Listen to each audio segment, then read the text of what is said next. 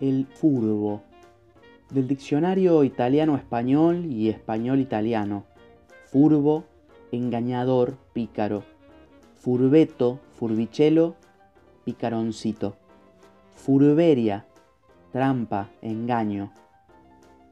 El autor de estas crónicas, cuando inició sus estudios de filología lunfarda, fue víctima de varias acusaciones, entre las que las más graves les indicaban como un solemne macaneador, sobre todo en la que se refería al origen de la palabra berretín, que el infrascripto hacía derivar de la palabra italiana berreto y la del squenum, que desdoblaba de la squena, o sea, de la espalda, en dialecto lombardo.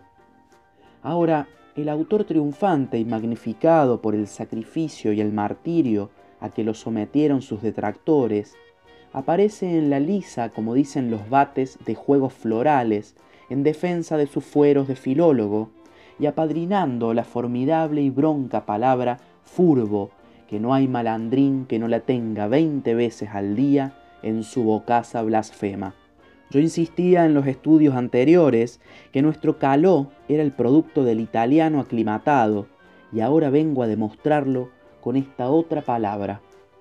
Como se ve, la palabra furbo en italiano expresa la índole psicológica de un sujeto y se refiere categóricamente a esa virtud que inmortalizó a Ulises y que hizo se le llamara el astuto o sutil. Hoy Ulises no sería el astuto ni el sutil, sino que lo llamaríamos sintéticamente un furbo. Vemos en él simbolizadas las virtudes de esa raza de vagos y atorrantes que se pasaban el día pleiteando en el ágora y que eran unos solemnes charlatanes, porque los griegos fueron eso, unos charlatanes. Se caracterizaban por la vagancia disciplinada y por la pillería en todos sus actos. Malandrines de la antigüedad infiltraron la estética en los países sanos y como la manzana podrida descompusieron el robusto y burgués imperio romano. ¿Y saben ustedes por qué? Porque los griegos eran unos furbos. Originaria de las bellas colinas del Lacio, como dirían los Galves y los Max Road, vino a nuestra linda tierra la palabra furbo. Fresca y sonora en los labios negros de chicar toscanos, de los robustos inmigrantes que se establecerían en la boca y en barracas.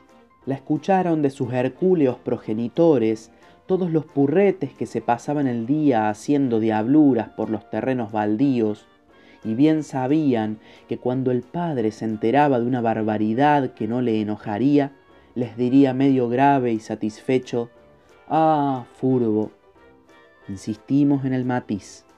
El padre decía sin enojarse, Ah, furbo, y la palabra emitida de esta manera adquiría en los labios paternos una especie de justificación humorística de la pillería y se robusteció en el sentido dicho. El furbo era en la imaginación del pebete un género de astucia consentida por las leyes paternas y de consiguiente loable siempre que saliera bien, y así quedó fijada en la mente de todas las generaciones que vendrían. Y la prueba de la existencia de ese matiz, magistralmente descubierto por nosotros, está en el siguiente fenómeno de dicción. Nunca se dice de un hombre con cuyas pillerías no se simpatiza que es un furbo, y si en cambio se agrega la palabreja aun cuando se refiere a un jovial vividor. Ese, ah, ese es un furbo. Y la palabra furbo viene a mitigar lo duro del calificativo pillete, amengua lo grave de la acusación de engañador o de astuto, y disfraza, melifica la condición con el sonido melifluo que alarga la virtud negativa. Un pillete, estableciendo con exactitud matemática el valor de la frase, es un hombre perseguido por las leyes. Un furbo no. El furbo vive dentro de la ley.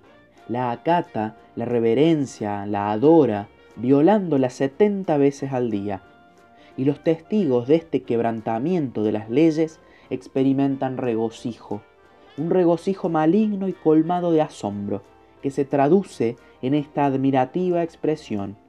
Es un furbo.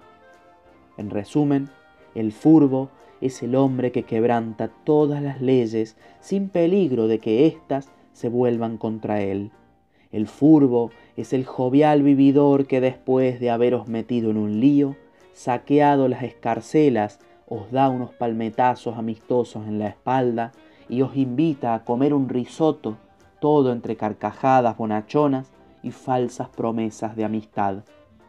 En nuestra ciudad se reconoce como típico ejemplar del furbo el rematador por ocasiones, el corredor de ventas de casa a mensualidades, el comerciante que siempre falla y arregla el asunto en el corcodato. Típicamente está encuadrado dentro del orden comercial, sus astucias engañadoras se magnifican y ejercitan dentro del terreno de los negocios. Así, el furbo venderá una casa asentada en barro y construida con pésimos materiales por buena. Si es rematador, solo intervendrá en tratos equívocos. Si es comerciante, desaparecerá un día dejando una enorme cantidad de deudas pequeñas que suman una grande, pero que en resumen no alcanzan individualmente la importancia necesaria para hacerlo procesar, y por donde vaya, entre amigos y enemigos, entre conocidos y desconocidos, hará alguna de las suyas sin que la gente alcance a irritarse al grado de tratar de romperle el alma porque en medio de todo reconocerá sonriendo que es un furbo y que se le va a hacer.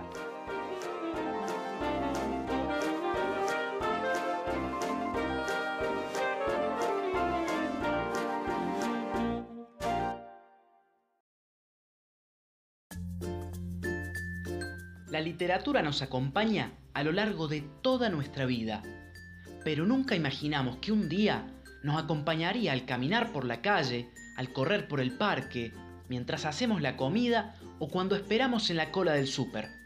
Esto es Remordosain, tu podcast de audiolibros.